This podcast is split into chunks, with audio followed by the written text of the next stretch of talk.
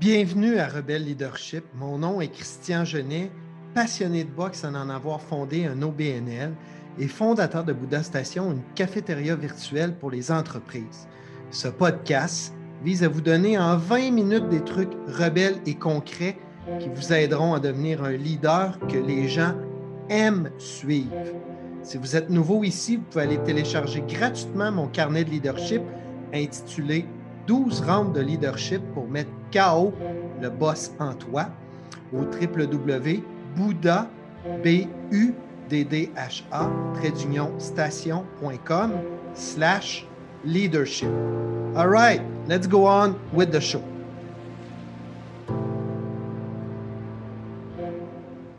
Imaginez la chose. Cet hiver, j'ai une connaissance qui est mort en skidoo. La police a mis près de trois heures à arriver sur les lieux. Puis pour tout dire, il a fallu y mettre une capine sur la tête puis leur descendre avec une corde parce qu'on était tellement dans le bois. Mais imaginez, vous êtes des amis en skidoo, puis là, vous êtes trois heures en retard. Le cellulaire commence à sonner. Et qui appelait tous les membres de l'équipe sa femme pour savoir qu'est-ce qui se passait. À notre place, les gars de la gang, qu'est-ce que vous auriez fait? Vous auriez dit, ben, Jeff, il y a un problème, il s'est un peu blessé. Vous auriez dit la, vérité. comment vous auriez réagi? C'est inconfortable d'avoir annoncé des mauvaises nouvelles, mais c'est pas toujours intense comme mon histoire, surtout pas. Par contre, comme leader, on a tous à un moment donné à avoir à faire face à la musique. Je me disais, il doit bien avoir des trucs au, moins au niveau du savoir-être, puis aussi au niveau de l'empathie, etc. Je vais discuter de ça avec mon invité. Elle est mère de deux enfants, curieux allumé sportif, elle-même joggeuse, skieuse et une nouvelle mountain bike warrior. Elle dit qu'elle a juste une vitesse dans le piton. D'ailleurs, elle court l'équivalent d'un marathon par semaine, Semble-t-il que ça la repose, les neurones du moins.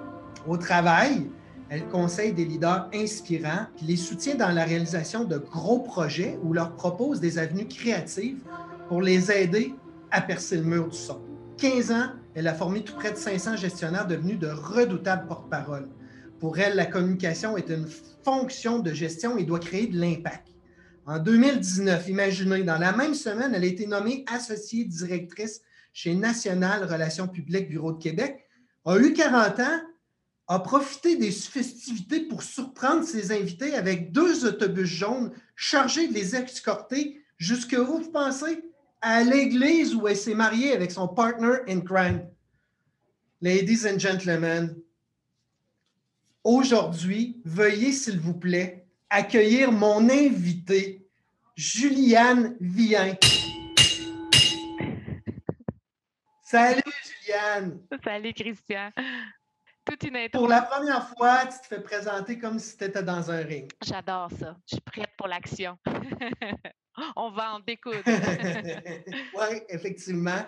Euh, puis en plus, il n'y a aucun risque. En plus, on est à, on est à distance. Fait que tu ne recevras pas de coups euh, sur le nez, du moins. Merci. Je vais discuter avec toi, Juliane, de comment annoncer une, mauvaise nouvelle. Puis euh, tu sais, dans le fond, je sais que tu es une gestionnaire de crise aguerrie, que tu es experte pour préparer à faire face à l'imprévisible, à naviguer à travers des tempêtes et tout ça. Mais je voulais avec toi faire six petits rounds de, boxe. Tu as déjà vu un combat de boxe, mm-hmm. j'imagine. À la mode de la boxe, on va, essayer de garder des petits rounds de trois minutes pour faire 20 minutes ensemble de discussion autour de notre sujet principal qui est comment annoncer une mauvaise nouvelle. Alors, tu es prête? Je suis prête. Round 1.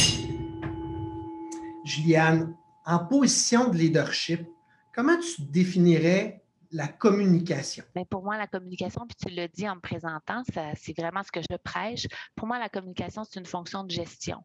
C'est aussi important que les finances dans une organisation, que le marketing, que les ressources humaines, ça devrait être au cœur des activités d'une entreprise. Mais moi, j'aime pas la com pour faire de la com. Moi, je trouve que de la communication, ça doit servir des vrais objectifs. Ça doit être collé sur le plan de match d'une entreprise, puis ça doit nous servir à atteindre des objectifs d'affaires, mais ça doit surtout euh, servir à créer de la valeur, à se démarquer, à être différent des autres, à percer le mur du son.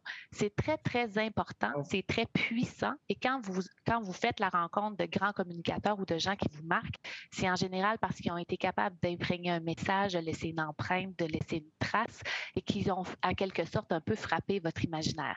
Donc, c'est crucial, c'est au cœur des décisions et ça fait, euh, ça fait partie des fonctions euh, qu'un gestionnaire devrait prendre euh, de manière prioritaire. Et quand on parle de communication, on pense souvent qu'on fait référence à de la communication externe, alors que le premier public d'une entreprise, ce sont ses employés. Alors, la communication interne, et ça, je le répète abondamment dans, mon parcours et avec mes clients, ça devrait être notre priorité. Et peu importe les nouvelles, qu'elles soient bonnes ou mauvaises, la première personne qui devra en être informée, c'est notre monde, nos gens, nos employés, nos ambassadeurs. Fait que je retiens un mot, en tout cas, là, c'est intention. Lorsqu'on communique, peu importe à qui puis dans quelle situation, il faut définir l'intention, right? Absolument. Puis je pense qu'il faut faire un choix. Parce qu'on peut devenir des communicateurs ordinaires ou on peut choisir d'être des communicateurs qui ont un souci vraiment de passer un message, de bien se faire comprendre, de bien se faire entendre, parce qu'il y a une différence entre ce qu'on dit et ce qui est réellement compris. Hein. Il y a tout mm. un, tout un spectre de filtres qui viennent brouiller le message. Alors, ça prend des réflexes. On appelle la perception. Exact. Des parasites, moi j'appelle ça les parasites à la communication, mais ça prend cette volonté de vouloir bien passer son message, mais d'être aussi dans une relation d'échange. Hein. La communication, c'est bidirectionnel. C'est pas seulement je te parle et tu m'entends et tu m'écoutes et tu me comprends. Au contraire, il se passe beaucoup de choses quand on communique avec les gens. Et plus on est attentif à l'autre, plus on crée la vraie connexion. Et c'est ça que les gens retiennent au final. En général, ils vont retenir d'un bon communicateur qui a eu cette impression-là, qui a eu connexion, qui a eu une petite magie qui a opéré. Et c'est ça qu'on cherche à faire toujours en communication, quand en fait, on veut se démarquer. Donc, l'écoute est partie intégrante de la communication pour pas que ce soit un monologue, mais bien une conversation. Absolument. L'écoute active, 100% de la responsabilité de se faire comprendre, ça repose sur les épaules de l'émetteur. Mmh. Ça veut dire que moi, si je te parle, c'est ma responsabilité de m'assurer que si tu as froncé des sourcils, j'ai détecté ton interrogation, que je suis allé valider, que tu me comprenais bien, que je suis allé chercher de l'input, etc. Puis je me connecte sur l'autre pour être sûr qu'on se comprend puis qu'on crée quelque chose avec ça. Mais c'est bidirectionnel et on l'oublie trop souvent. Ouais. 32, Gilliane. D'accord. J'ai un message à passer, puis je me prépare à le communiquer. Y a-t-il une recette, comme pour quelqu'un qui n'est pas habitué peut-être de communiquer de manière claire? Est-ce que tu as un truc ou une recette pour se préparer à avoir une communication qui est efficace? La seule recette, c'est la préparation. Hmm pour réussir en communication, il faut se préparer. Et ça, je vais le redire probablement 32 fois aujourd'hui, c'est l'essence de mon propos. Il n'y a pas de bons communicateurs qui n'ont pas accordé de l'importance à ça, qui n'ont pas réfléchi, qui ne se sont pas penchés sur l'essence même de ce qu'on veut dire. Et c'est très difficile parce que souvent, on a une idée large, on a plein de messages, plein d'idées. Mais moi, ma citation préférée dans la vie, c'est que la simplicité c'est la sophistication extrême. Mm. Pour être clair, il faut être simple. Ça veut dire deux à trois messages max, pas huit parce que ce n'est pas un buffet chinois puis qu'on veut pas que les gens fassent du pick and choose. On veut s'assurer qu'on est clair, qu'on est simple, qu'on est imagé. On pense en quelque sorte en termes de manchette. Si les gens devaient écrire une manchette suivant mon propos, ce serait quoi ma manchette? Alors, est-ce que je suis capable de le résumer en une phrase? Est-ce que je suis capable d'avoir deux à trois idées qui l'illustrent, une statistique punchée, une image forte, un clip ou une façon d'illustrer mon propos? Plus on se prépare, plus on est percutant. On se prépare, on anticipe les questions, on fait aussi l'étape de moi ce que j'appelle la mise en bouche. C'est-à-dire que j'ai beau m'écrire un message, si je ne l'ai pas répété à voix haute, si je ne l'ai pas essayé, puis voir comment ça sonne, est-ce que c'est convaincant, est-ce que je suis convaincue moi-même quand je le dis, est-ce que je m'enfarge à tous les deux mots? Alors, ça, c'est des bons tests à faire. Donc, on se prépare, on anticipe, on essaie d'évaluer toutes les questions possibles et inimaginables qu'on pourrait avoir pour qu'il n'y ait pas d'improvisation. Mark Twain disait que ça prend trois semaines de préparation pour faire un bon discours improvisé. C'est tout dire. J'adore ça. Je l'avais jamais entendu ça.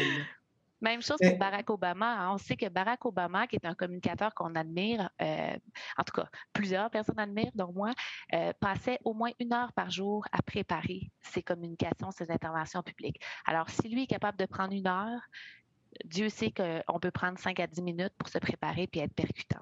Mais il n'y a pas de recette autre que ça. Les gens qui sont bons, les gens qui font des entrevues, vous avez l'impression que c'est naturel que ça coule, qui ont réfléchi à ça euh, au même moment. Faites-vous pas, ben oui, faites-vous pas d'accroire. Hmm. C'est préparé et même les pauses sont stagées en bon français. Mais est-ce que tu es d'accord avec, avec, moi que dans la préparation, je pense qu'il faut revenir à la base de dire justement quelle est mon intention? S'il y avait seulement qu'un clip, une phrase qui sortait de mon message, lequel serait-il? Mais dans notre préparation, il faut penser à notre cible, à qui on parle. Parce que probablement, euh, je ne parle pas de la même façon à mon adolescente de 20 ans qu'à une gang d'employés ou qu'à des amis au chalet.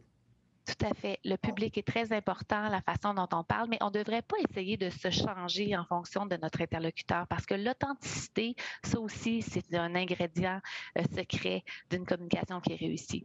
Donc, on ne change pas qui on est, on ne change pas euh, notre couleur, on ne change pas notre façon de parler. Des fois, il y a des clients qui s'en vont en entrevue, puis d'un coup, ils se mettent à perler. On n'avait jamais entendu hmm. ce petit accent, mais tout d'un coup, ils se mettent à s'exprimer différemment. Alors que ce qui crève l'écran, ce qui est bien compris, c'est des gens qui ont l'air extrêmement convaincus, qui sont convaincus par leurs propos, qui sont habités par ça, qui mettent de l'énergie. Et c'est ça qu'on retient. 93% hein. de la job en communication, c'est le ton, le non-verbal, l'attitude, l'impression générale. même si on prépare beaucoup notre contenu, dans les faits, ça compte pour 7% seulement. Alors, on a quand même un gros travail à faire au niveau de l'énergie, de l'impression et de la vibe, je dirais, générale qu'on va dégager. Et ça aussi, ça se pratique. Plus on, plus on se pratique, plus on est détendu, plus on est habitué, plus on a un non-verbal, justement, qui calque notre intention. Ça va même aussi loin que quand vous faites des entrevues ou quand vous intervenez en, public, de préparer à l'avance qu'on va répondre à la première question. Les gens me disent, ben voyons, je ne peux pas préparer à l'avance ma première question. Ben absolument. Tu peux préparer ton amorce. Tu peux décider du terrain de jeu sur lequel tu veux jouer. Tu peux lancer la discussion là où tu veux aller. Ça aussi, c'est prendre le contrôle du narratif, prendre le contrôle de son message et s'assurer qu'on baisse aussi notre niveau de trac en même temps parce qu'on gère un peu nos inconnus. Parce qu'on est plus sur notre patinoire, justement. Tout à fait. Ouais. 33, ou sur notre ring, j'aimerais dire. 33. J'ai horreur d'annoncer des mauvaises nouvelles. Je ne sais pas toi, euh, Juliane, mais euh, c'est souvent nécessaire de le faire dans plusieurs situations. Comment faire ça? Ben, même chose. C'est sûr que là aussi, je dirais que la préparation va être d'autant plus importante. Une mauvaise nouvelle, je pense que ça ne donne rien de se cacher. Hein. L'important aussi, c'est d'être dans la transparence, d'être dans l'ouverture, d'être dans les faits de ne pas rentrer dans ce qui est de la spéculation des hypothèses. Donc, souvent en gestion de crise, par exemple, on détient peu d'informations au départ, on est un peu dans l'ombre, mais on doit quand même communiquer des impacts qui sont peut-être désastreux ou des, effets euh, difficiles. Donc, il faut se concentrer sur ce qu'on sait et ce qu'on est en train de mettre en action pour se rapprocher d'une lumière au bout du tunnel. On dit souvent qu'en gestion de crise qu'on évalue nos scénarios puis qu'on va choisir le moins pire des scénarios. Puis moi, j'aime ça répéter ça parce que les gens pensent j'ai une mauvaise nouvelle, je vais engager une firme de com, puis ils vont faire disparaître ça. Nous, on ne fait pas de la magie. Hein? Nous, on n'est pas des magiciens. Nous, on, on communique des faits, on essaie de travailler une histoire qui va faire du sens aussi par rapport à la situation, qui ne va pas nécessairement alarmer davantage, qui peut être rassurante, qui peut être, euh, au contraire, ça peut être un mea culpa, etc. Mais on ne fait pas de la magie et on va être aussi fort que le plan d'action qui vient supporter tout ça. Donc, on communique ce qui s'est passé, ce qui est en train de se faire, puis l'intention ou ce qu'on essaie de faire comme geste pour se rapprocher d'une sortie, de, d'une sortie du tunnel ou d'une lumière au bout du tunnel. Donc, il n'y a pas d'autre recette que, encore une fois, se préparer, éviter de spéculer, puis essayer de dire les choses avec le plus de, euh, comment je dirais ça, de cœur possible, sans verser dans le mélodrame. Je pense que ce qui passe bien, mm. c'est quand on a l'impression que euh, on le dit avec du ressenti, avec euh, l'émotion nécessaire. Puis des fois, on ne peut pas aller aussi loin qu'on le voudrait. Mais les gens vont apprécier qu'on leur explique pourquoi on ne peut pas aller aussi loin qu'on le voudrait. Exemple, je ne peux pas vous en dire plus parce que présentement, il y a une enquête en cours, qu'on n'a pas tous les détails, puis qu'on ne veut surtout pas spéculer. Des fois, on va utiliser des phrases comme je comprends que vous aimeriez qu'on aille plus vite, mais on veut faire surtout bien les choses. Puis il ne faut pas précipiter puis escamoter des étapes parce qu'on vit une situation trop difficile, puis on ne voudrait pas devoir revenir en arrière. Donc, les choses se disent et s'expliquent. Puis c'est beaucoup plus efficace que de dire j'ai pas de commentaires, puis je commenterai pas ça, puis ça vous regarde pas, etc. Ou de se cacher encore pire. Je comprends un peu dans l'arrière-boutique d'une fille comme toi, de ton métier dans le day-to-day, Juliane. tu peux pas être une fille qui fait juste aider les gestionnaires à bien communiquer. Il faut que tu les pousses à s'organiser, à mettre sur pied un plan de match, à penser à ceux qui sont éclaboussés par une situation X, Y, puis comment ils peuvent aider tout le monde à voir justement cette lumière au bout du tunnel. La communication, euh, c'est comme euh, la cerise sur le Sunday, mais c'est ça. Moi, pour l'avoir vécu sur euh, toutes sortes de dossiers que j'ai travaillé avec toi, j'ai vraiment senti ça au-delà de mon désir d'apprendre, c'est que toi, tu es intéressé à aider le gestionnaire dans le dossier au complet. Et souvent, la communication, c'est la cerise sur le Sunday. Mais c'est pour, ça, pour ça que je dis souvent que c'est une fonction de gestion. Puis qu'ultimement, mm. dans mon travail, des fois, la com, c'est presque l'accessoire parce que finalement, on a travaillé au plan d'affaires, on a joué les psychologues, on a conseillé des gens, on a coaché des, du monde. Euh, fait que c'est très, très varié. Mais c'est sûr que surtout dans des, dans des euh, décisions difficiles, tu ne peux pas communiquer un mauvais plan d'action. On ne va pas le rendre meilleur parce qu'il est bien communiqué. Puis des gens qui veulent des plans de com avant de faire des plans de match, ça ne fonctionne pas non plus. C'est intimement lié. C'est rare. C'est ça. Hein? C'est rare que la communication n'est pas prête et n'est pas super. Là c'est rare qu'il manque juste ça. Souvent, c'est parce qu'en dessous aussi, c'est pas clair, c'est pas béton, c'est pas préparé. Euh, ben, il faut être capable de répondre aux questions de base. Puis si on n'est pas mm. capable d'y répondre, on n'est pas prêt à communiquer. souvent, ça va aider des gens qui ont envie de sortir, d'aller donner leur version des faits, puis tu leur dis parfait, on va faire une petite simulation de quatre questions, puis on voit que ça va pas du tout. Alors ça, c'est bon aussi de faire l'exercice. Alors, il faut forcer l'action. En gestion de crise, c'est deux choses. On dit toujours, il faut agir, il faut, faut communiquer, c'est les deux. Alors, souvent, les gens sont bons dans l'action sont en train d'aider les victimes, sont en train de poser les gestes, mais ils ne l'ont pas dit à personne, fait qu'aux yeux du public, ils, se tournent les pouces puis ils font rien. Ou au contraire, ils communiquent, mais il n'y a rien qui se passe, mm. puis il n'y a personne impliqué. Donc, il y a un double défi.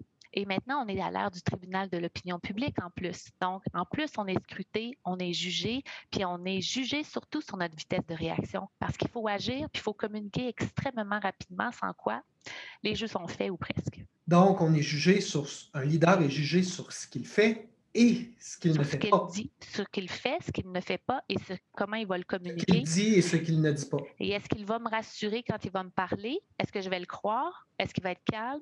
Euh, parce que le calme, c'est perçu comme un indice de compétence hein, au plan de la mm-hmm. perception. Ou au contraire, il n'y a pas de l'air en contrôle, il m'inquiète, j'ai l'impression que ça va, ça va tout croche. Puis ces déclarations jettent de l'huile sur le feu ou mettent une petite bûche dans le poêle, comme on aime dire chez nous. Mm. Round 4. Comment un leader peut surmonter cette espèce d'inconfort-là ou encore sa peur d'être perçu comme un gros méchant loup quand on annonce une nouvelle, une mauvaise nouvelle surtout? Bien, je pense qu'on ne devrait pas changer qui on est parce qu'on a une mauvaise nouvelle à annoncer. Je pense que c'est mm. peut-être l'erreur qu'on fait, puis on se fait des fois un peu coacher en cette euh, manière-là. On nous dit, euh, quand tu as une annonce euh, négative à faire, fais ça vite, puis, puis sors de la pièce le plus rapidement possible. C'est vrai qu'on ne veut pas s'étirer puis rester longtemps, mais je pense qu'on peut faire les choses avec beaucoup de cœur quand même. Puis je pense qu'une mauvaise nouvelle, à moins d'une crise soudaine, souvent on les sent venir, puis on les prépare, puis on les anticipe. Alors, si on est habile, puis si si on a ce souci de vouloir faire bien les choses, on va essayer de mettre la table ou de se rattacher peut-être à des éléments de contexte. Si pendant toute l'année, j'ai parlé de mes objectifs d'affaires, puis ce qu'on essayait d'accomplir, puis que c'est très clair la vision qu'on a, puis les étapes qu'on doit passer comme équipe ou comme organisation, puis qu'il y a une division qui ne suit pas la route, on peut comprendre qu'on puisse venir à une, décision difficile. Aussi, on a un segment de marché qui est de moins en, moins, en moins rentable, puis qu'à tous les trimestres, on fait le point, puis qu'on le communique avec transparence.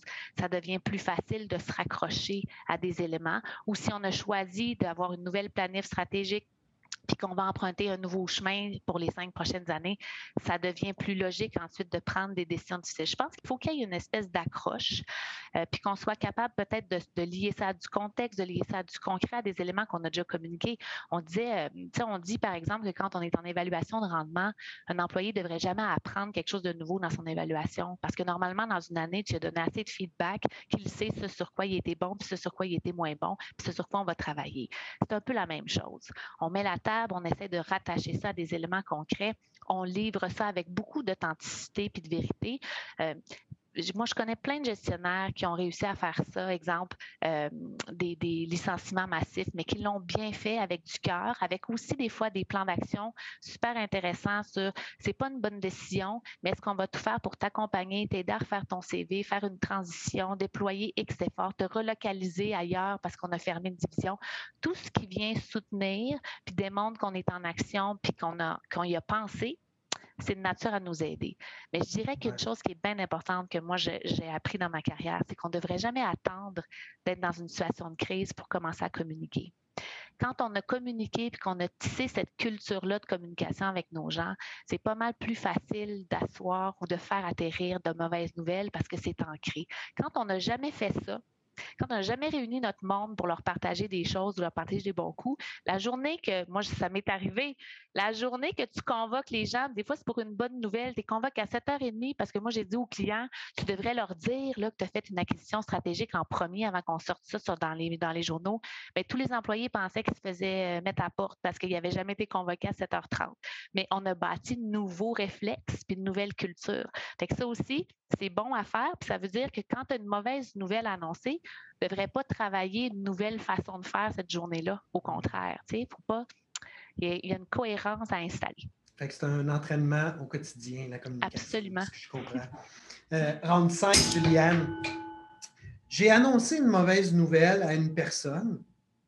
Ensuite, comment je la raconte à mon équipe? Ou euh, y a-t-il moyen de la raconter à mon équipe, justement, un peu dans, dans la, même mouvance, euh, pour faire en sorte que mes qualités de communicateur demeurent. C'est-à-dire, j'ai été authentique, je suis honnête, j'ai offert des solutions et ainsi de suite. Est-ce qu'il y a moyen de faire le pont entre les deux? Absolument. Puis je pense qu'il faut le faire sans délai. On ne peut pas prendre une décision qui touche une personne puis laisser la rumeur s'étendre mmh. sur le plancher. Hein, pendant qu'on garde le silence, les autres parlent de nous. C'est important de garder aussi le contrôle là-dessus. C'est un test aussi de leadership.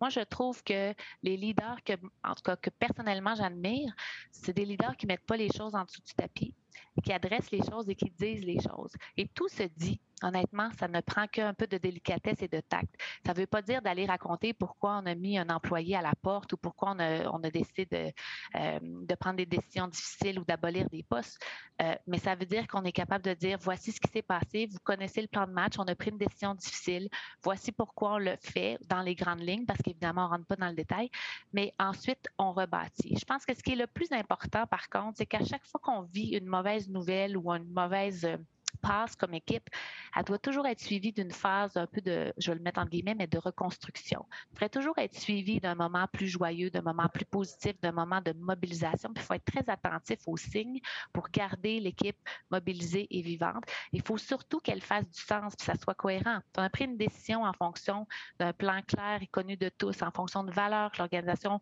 euh, partage, normalement, il n'est pas supposé avoir de grandes surprises à ça. Oui, on peut être triste ou on peut être déçu, mais en même temps, on vient d'envoyer un signal comme leader qu'on bouge en fonction du plan qu'on s'est donné, puis qu'on n'a pas laissé traîner les choses aussi.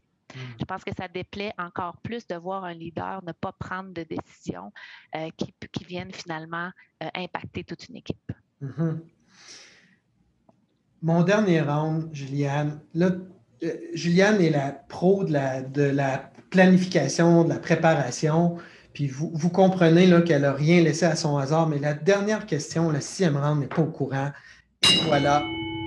je me demandais d'ailleurs, quand tu m'as dit six rondes, j'étais là, oh non, j'ai pas six rondes, moi, dans mes notes. la rumeur veut que tu es intense dans la préparation des exposés oraux des enfants, que tu les coaches même comme des présidents d'entreprise. C'est-tu vrai, cette rumeur-là? C'est vrai, et mon, mon chéri pourrait en témoigner. Je suis, je suis très dure. En fait, je suis très, très passionnée par les exposeurs Euh, de, par mon, de par mon métier, j'ai pas eu souvent l'occasion d'être à la maison les soirs euh, jusqu'à la pandémie parce que je suis une fille de PR, donc j'avais beaucoup d'activités, etc. Je, ne pouvais pas souvent faire les devoirs avec mes enfants, mais je demandais de pouvoir au moins m'occuper des exposeurs parce que j'adore ça. Puis parce que moi, c'est comme ça que j'ai découvert mon métier, parce que j'avais une passion à faire mes exposés avec mes parents, puis à monter mes affaires, puis à être différent des autres. Puis à un moment donné, quelqu'un m'a dit dit que ça, ça s'appelait faire des relations publiques, puis que c'était un métier d'envie. Puis moi, je pensais pas que tu pouvais gagner ta vie en faisant quelque chose qui était comme le fun, En facile, en jouant. Alors, j'aime beaucoup coacher mes enfants, puis on a, on a beaucoup de fun, honnêtement. je vais le dire, on a beaucoup de fun parce qu'on essaie de déconstruire un peu les règles établies, hein, qui est toujours bonjour, je m'appelle Noah, je vais vous parler de mon animal préféré en cinq étapes. Alors, on essaie d'arriver de, avec des choses différentes. Et à date, je suis obligée de dire qu'ils ont une moyenne parfaite au bâton. Oh, Ils ont eu de super exposés, euh, très originaux et de très bons commentaires, mais ça leur apprend, je pense, à travailler avec des messages clés à mm. simplifier leurs pensées, à être original, puis à aller justement chercher cette volonté-là de créer de l'impact, puis de laisser leur public sur une note intéressante puis rafraîchissante. Peut-être aussi, de, au lieu de faire un exposé oral euh, normatif, mais de raconter des petites histoires, j'imagine. Exactement. Hein. C'est ça. Alors, je les filme, je les coach, on se réécoute exactement comme je fais avec un CEO d'entreprise. On a bien du fun. J'aimerais bien voir leur nom verbal. Peut-être qu'ils me trouvent un peu intense, mais ça, ça sera l'objet d'un autre. Euh, oui, puis euh, c'est probablement pas juste euh, dans cette situation-là. On est intense et je te connais comme quelqu'un comme ça. chers auditeurs, je connais Juliane depuis plusieurs années. Je dois dire qu'elle m'a soutenu dans plusieurs initiatives. je me souviens particulièrement qu'elle m'avait enseigné les priorités de communication au moment où j'avais vendu mon entreprise en 2016. Ça avait été une, grande leçon pour moi. Euh, et puis, euh, je, retiens aussi de, Juliane à quel point la communication, c'est quelque chose qui s'installe tôt, euh, qui se pratique au quotidien et non dans un moment où, bang, la crise arrive. Parce que quand c'est un réflexe à ce moment-là, c'est beaucoup plus facile et authentique de communiquer. ma dernière question, qui en est une simple, Juliane, je suis un gars qui a un lifestyle autour de la gratitude. Si dans ta dernière semaine, ton deux derniers 15 jours, il y avait quelqu'un que tu aurais le goût de remercier ou de donner crédit autour de toi, dans ta famille, dans tes amis, à qui tu n'as peut-être pas donné autant de crédit ou de, de remerciements, ça serait qui? Hmm, je pense que je dirais mes enfants parce que on, passe beaucoup de mmh. temps à être parent, mais il m'enseigne énormément. Puis il m'enseigne les deux côtés. Le côté euh, euh, rigoureux, sérieux, mais le côté euh, aussi très léger dans le plaisir. Puis je pense qu'il ne faut pas l'oublier aussi à travers la vie de la vie de fou qu'on mène, que c'est work hard, mais play hard aussi. oh, ben merci du partage. J'espère que tu vas leur dire ce soir en pratiquant leur euh, Ils ont congé cet été. Ils sont très heureux. Euh, ben, euh, sincèrement, Juliane, incroyable. Merci du temps que tu m'as donné et aussi à nos auditeurs. les auditeurs qui veulent continuer à en apprendre sur le merveilleux monde des coms, à quel endroit ils peuvent te suivre? Et ben, ils peuvent me suivre sur LinkedIn. C'est là où je dirais que je publie le plus de choses, que je partage des trucs et conseils, que je mets des liens vers des conférences euh, gracieuses qu'on offre aussi. Euh, moi, je suis de l'école où il faut être généreux de son contenu, partager de son expertise. Alors, je donne toujours toute ma recette quand je fais des conférences, notamment sur la gestion de crise. C'est un sujet absolument euh, passionnant. Fait que sur LinkedIn, Juliane vient avec un trait d'union de N puis pas de S, vous allez me trouver. Mais sinon, euh, je suis de la même école que toi. Je pense qu'un chef cuisinier partage ses recettes à tout le monde. De toute façon, il n'y a personne qui est capable de donner le même coup de spatule puis qui, ultimement, va en finir avec le même amour ou le même petit euh, oomph. Ben, je crois que les, top chefs cuisiniers, tu es une top euh, communicatrice. Ça amène tout le temps un petit oomph. Et puis, Juliane, bon après-midi. Merci. Hey, bon PM, à bientôt. Chers auditeurs, avant d'appuyer sur Stop, allez en ligne, downloader mon e-book sur mon histoire de vie qui est racontée en mode leadership, mais surtout en 12 rounds de boxe. Vous n'avez qu'à aller à Bouddha, b u d d h a station, s t a t i o n.com, slash leadership. Et, comme dirait mon invité Juliane Vien, la communication ramène à trois choses. Un, laisser une empreinte. Deux, avoir un impact. Et troisièmement, créer de la valeur. Alors, chers leaders rebelles, pratiquez votre communication.